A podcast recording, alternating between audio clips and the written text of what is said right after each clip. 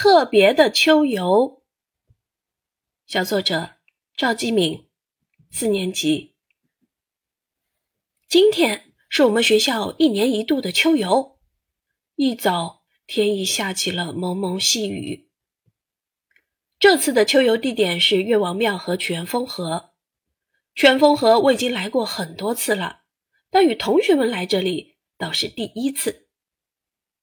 到了曲园风河，荷花已无踪迹，荷叶也已枯黄，没有了初夏时小荷才露尖尖角，早有蜻蜓立上头那充满朝气的景象，也没有盛夏时接天莲叶无穷碧，映日荷花别样红的壮美，但却有着深秋独特的韵味儿。满地枯荷谱写着晚秋的韵律，叩响了冬之初的序曲。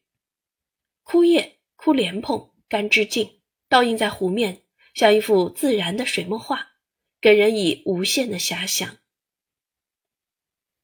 位于曲院风河对面的岳王庙是纪念民族英雄岳飞的场所。岳飞是南宋抗击金兵的主要将领，但被秦桧、张俊等人以莫须有的罪名陷害而死。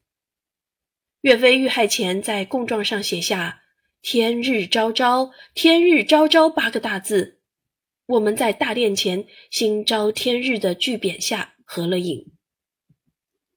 大殿右手是岳飞墓，墓道阶下有秦桧、王氏等的跪像，跪像背后是一副著名的楹联：“青山有幸埋忠骨，白铁无辜铸佞臣。”参观结束后，多才多艺的同学们在山水之间表演了精彩的节目。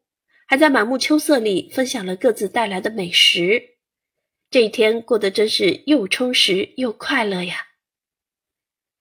可惜这一切都是我的想象，因为我生病了，请假了，只能看着老师发的照片和视频，和同学们一起云秋游。